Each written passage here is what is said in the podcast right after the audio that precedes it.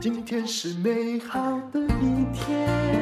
欢迎收听人生实用商学院。今天我要来讲巴菲特在股东会上到底说了什么，真的很了不起哦。巴菲特还有查理芒格两个九十岁以上的老先生，回答问题竟然可以连续总共回答了五个多小时。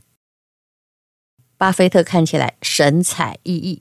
那么，主要他回答的问题可以分为五点。基本上，大家看这个新闻，大概看记者写了六百字就结束了。我们今天把它努力分析了一下，投资者在二零二三年关心的问题有哪五点呢？第一是对巴菲特业绩波动的看法；第二呢，是对石油天然气的看法。毕竟，俄乌战争。让石油和天然气的供应还有价格都不是很稳定。第三，为什么他看好日本股市？第四，美国倒了这么多银行，那欧洲呢？像瑞信呢，也后来就被收购了嘛。这些危机会有什么影响？还有第五，就是很热门的人工智能的影响。那么有关于波克夏的波动，如果你没有，你大概不会很关心，因为我有啊。我也蛮关心的啊，呃，我买的是波克夏 A 股，我买的时候啊，大概是四十万出头美金。那么，在我开始讲股东大会的今天，已经变成五十万美金了。有几张我不告诉你，但是每一张大概这样算起来就将近十万块美元，对不对？当然啦，波克夏哦，我一直觉得。我们本来就觉得，你如果能够长投，它大概从一九七八到现在，每一年用长期平均报酬率来看，并不是说每一年一定会涨哦，大概是二十趴左右。但是像这样子，如果你一直长投，你一定赚得到钱。可是，那如果你把它拿来做波段呢？我其实觉得也不是说，但。做波段，你要是只有一张的话，你卖掉可能后来就补不回来了，对不对？可是如果你把一个绩优生拿来做波段，然后呃，你手上有几张在那里啊，不要太频繁的买进买出的话，我倒觉得不是什么太坏的状况。因为在二零二二年呢，我就买了，在年底的时候买了波克夏，我看到它从比如说四十万。它从五十几万跌回来的时候，我才买的。那我买在差不多四十万出头左右。那好几度呢，到了四十八万，哎，我没有卖，又退回来了，退回到四十四万。哎，后来呢，到了五十万左右，哦，我说的是美金哦。后来就卖掉一张，但是你不用去买 A 股了。你 B 股的话，一张大概是三百多块美金，在台湾也还是可以买。麻烦你。就问一下哦，这银行里面的人或者是理专。不过我一直觉得叫你问理专有点危险，因为理专会跟你推荐他觉得呃他有压力的，影响给他业绩压力，或者是他可以赚比较多分红的东西。这一点你要小心一点，因为人人为己嘛。好，巴菲特说他的这一第一季度博客下的股利很不错，那是因为呢啊。他投资收入比去年同期多，而且他有投很多保险业，业绩相当看好。嗯，但是明年会更好吗？他说我们没有特别肯定的态度哦。他只是说，呃，我是很想承诺了，我们今年会比去年好，我们只能努力。这有说等于没说，对不对？但无论如何，博客下的股票。这半年来，嗯，算是涨蛮多的，但是还没有涨回他在疫情期间最高快要到五十四万美金了，现在还差了八趴左右吧。好，第二呢，有关于他的后来持有很多的 iPhone 苹果的股票哦，他还是高度肯定的苹果公司，但。之前我也曾经说过，他肯定苹果绝对不是因为它高科技或做了什么伟大研发，而是它已经变成了刚需消费品。苹果手机就等于很多人的手哦，现在也还是在我手中的。嗯，他说苹果在他们的仓位的占比就是高比例的持股了，超过了他拥有的能源业务。我们拥有的苹果股份，哎，不算高，不算高是指跟他其他在别的公司的占比来比。可是每年的权重都在增加。我不懂手机，但是我会看明白消费者的习惯哦。如果让消费者，就说你要放弃换手机，还是放弃买汽车？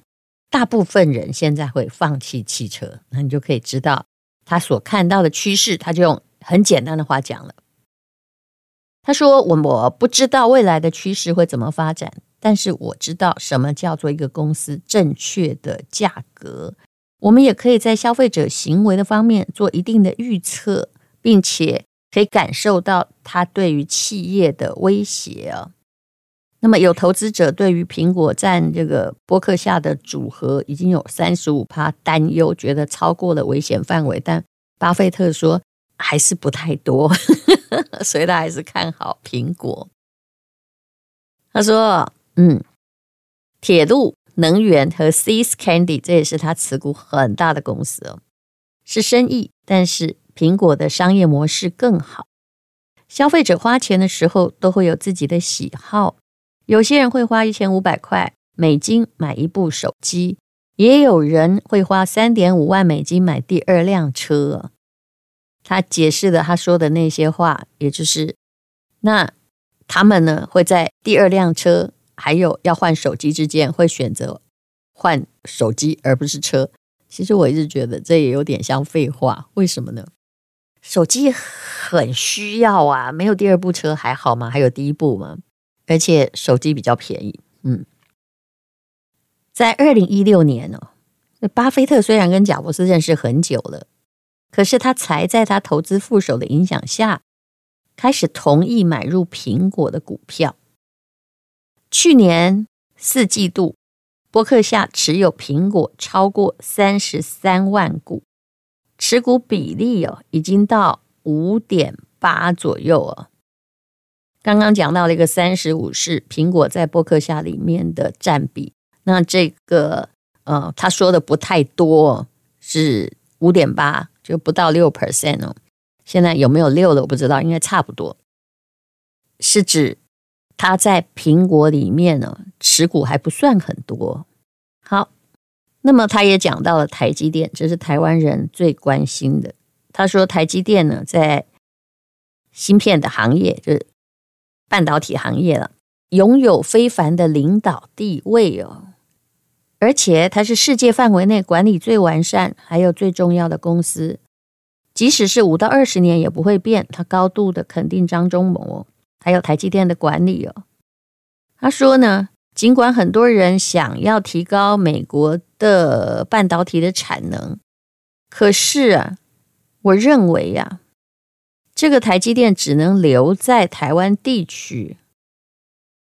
目前我们虽然没有任何一家公司可以跟台积电来比哦，因为它有非凡的地位，还有一个九十一岁的创始人，就跟他们一样老啊，这公司非常棒。但是啊。他也说明了，他不喜欢他的所在地啊，因为他不喜欢不是不喜欢我们，而是他有地域政治的风险。你在国外的人来看，你觉得好好的，但别人来看不是这个样子。那么他还说呢，汽车行业很艰难，他不会去投资通用和福特这样的汽车股。刚刚那句说宁愿换手机而不愿换汽车的话，大概就说明了他的看法。还有呢，他对 AI 的产业看法是很谨慎的。他常常很自己谦虚说他不懂的科技。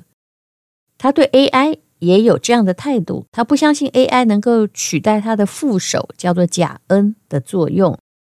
比尔盖茨曾经为巴菲特展示过现在的 AI 技术，不过在意识到这个东西可以做各式各样的事情之后，巴菲特又感觉到担忧了。毕竟，人们不能在创造 AI 之后，又把一切说：“哎呀，我现在你有问题，我不要你了。”又恢复到最初的状况了。九十二岁的巴菲特还搬出了历史的典故，说在第二次世界大战期间，你看他随便讲的第二次世界大战了，人们曾经发明原子弹，这个发明也很重要哦。当然，原子弹也不只有坏的用途，可是它对后来的两百年呢？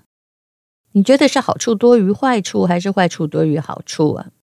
就像爱因斯坦当年评价原子弹类似。巴菲特表示，AI 可能改变世界上很多东西，但没有办法改变人类的思想和行为。可是，你一旦把它带来这世界，恐怕一切也回不去了。他说：“我们没有办法完全掌控 AI，所以有一些担忧哦。人工智能。”发明的初衷是好的，我们应该去接纳它，对应它，使用它。不过，也不用期待它去改变人类真正的想法哦。那查理芒格则把 AI 和机器人分开来回答。嗯，老先生的脑袋非常清楚哦。他说：“你如果去中国的比亚迪的工厂，这是汽车的，而且巴菲特曾经大大提高了他的国际地位，而的确，他也为巴菲特赚了钱。”他说：“你会看到机器人到处都是，而且使用率很高，所以全球范围内的机器人使用会越来越多。但是查理芒格对 AI 也还是有怀疑的态度。查理芒格在回答人工智能未来问题的时候说：‘我们将在世界上看到更多的机器人。’哦，他对机器人是觉得 OK 的，因为他在帮忙做很多事情嘛，包括组装车子什么的。”可是呢，哦，他还是认为传统的智能的工作还是比较有效。我也觉得，机器人无论如何也是人养出来的，但是他的确可以达到一般水平的人的标准。那你也只好超过那一般水平，你也才能战胜 AI 吧。接下来讲到的是矽谷银行，它是主张哦，你要担保银行存款。否则会产生慢慢的骨牌效应，破坏世界的金融体系。矽谷银行之前是属于美国联邦存款保险公司的成员，这 FDIC 呀，嗯，只担保二十五万美金以下的存款。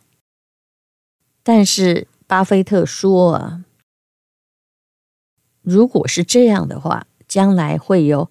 很大的问题，因为人们如果担心银行存款的安全，经济就没有办法好好的运行，那就会用挤兑嘛，对不对？嗯，所以基本上他是认为，还是背后要有人挺身而出为这件事负责的。他虽然一直很热爱美元呢，但是他也提出了一个看法，说美元现在还是储备货币，但未来未来谁知道呢？嗯。他说：“如果啊，这个鲍威尔啊，嗯，没有办法控制财政的政策，还有解决通胀的问题，老是印钞票这么疯狂的话哦，那么这状况还是有可能会改变的。”他说：“疫情发生的时候就跟打仗一样，没有人知道印多少钞票才会出现问题，才会失控。但是大家应该可以看到，最近的问题是出现了。”还有谈到了日本投资，这也是很多人关心的。他说，日本投资呢会在未来几年增加巴菲特的价值。他跑去了日本哦，而且打算呢做长期的合作，建立信任呢。那对于日本投资，有人说这是巴菲特抄底的操作。那在二零二零年疫情最严重的时候，当时就有新闻。巴菲特大举买入了日本五大商事，哪五大呢？伊藤忠、丸红哦，还有三菱、三井，还有住友。对于日本商社的业务和能源的价格的高度绑定啊，那因此当时的估值价格处于极低水平。不到三年的时间，你知道这些五大商事帮他赚了多少钱呢？账面投资就赚了五十亿美金。所以，也就是去年的最大获益，很多来自这里。后来，在去年年底，他又加码日本五大商社的股票，那增持比例超过一趴，不要小看这一趴哈。增持之后就多买了之后，对五个股票的持股比例大概是处于六点二趴到六点七趴之间呢。具体操作面，它是怎么操作的呢？这个讲起来可能有点深，大家听听就好了。它是直接通过在日本发行日元的债券，以日元的形式进行投资，这样避免了汇率的波动，又利用了日本超低资金成本的优势。因为你钱也在那儿借嘛，投资也在那儿投资，那么日本的资金说真的就只有零点九趴，我借款大概也不到一趴哦，所以。日本的资金是很便宜的，嗯，那日本的这些公司的获利也还是算是可以的，所以在股东大会召开前的一个月，巴菲特还真的跑到了日本去了。接下来，他也声明他对传统能源板块哦有一些研究的兴趣，也就是。二零二二年三月，他的确有买入西方石油十趴的股份。后来呢，哦，他就是一直在建仓石油。现在看起来也是对的啦。他想要控制这家公司叫西方石油，意图已经很明显了。当然，他去重压传统能源板块的逻辑，并没有完全被外界理解。尤其现在都是新能源呢。但是我说真的，新能源要。呃，全部取代旧的能源，目前的确是有很大的疑问。虽然传统能源是不是还有什么大跃进，我觉得也是不太可能的事实。但目前不可或缺，你也不能不承认吧？波克夏对于能源股的比例啊，到从二零二一年只占他自己的一趴哦哦。那到了二零二二年，去年年底已经接近十四趴。显然他在疫情期间买了很多能源股票，而且他也不是说只是为了战争炒作，他显然呢是真的在做比较长期的收购。那么查理芒格也谈到对马斯克的看法，他说的是马斯克是出色的企业家，很有梦想。如果他没有去做一些超越极限的事，没有设立超越极限的目标，比如说要去火星移民之类，他不会取得今天的成绩。他喜欢不可能的任务，有一些疯狂哦。不过无论如何啊，这个人恐怕高估了自己。虽然他很有天赋，巴菲特表示：“我跟芒格可不想跟马斯克展开竞争。马斯克很聪明，可是我们两个人只能解决可能实现的事，不能解决不可能实现的事啊。”对我而言呢，马斯克的梦想对他是一种折磨。的确的，每个人的梦想真的不一样。九十几岁的老先生也不太适合做这个梦想。以他以前稳扎稳打的特色，这应该也不是他的梦想。带着欣赏的眼光就够了。其实每个人预言的未来哦，不会完全真正实现的。可是你总是要有方向，说不定在通往火星移民的路上，马斯克会看到其他。更金光闪烁的东西。好，这就是巴菲特这一次的股东会的真正看法。希望大家都有收获。毕竟我也是相信，只有长期投资，你才能够获利。不要一直像短期波动里面哈，被晃来晃去，晃到脑震荡的水草。今天是勇敢的一天，没有什么能够将我为难。今天是轻松的一天，因为今天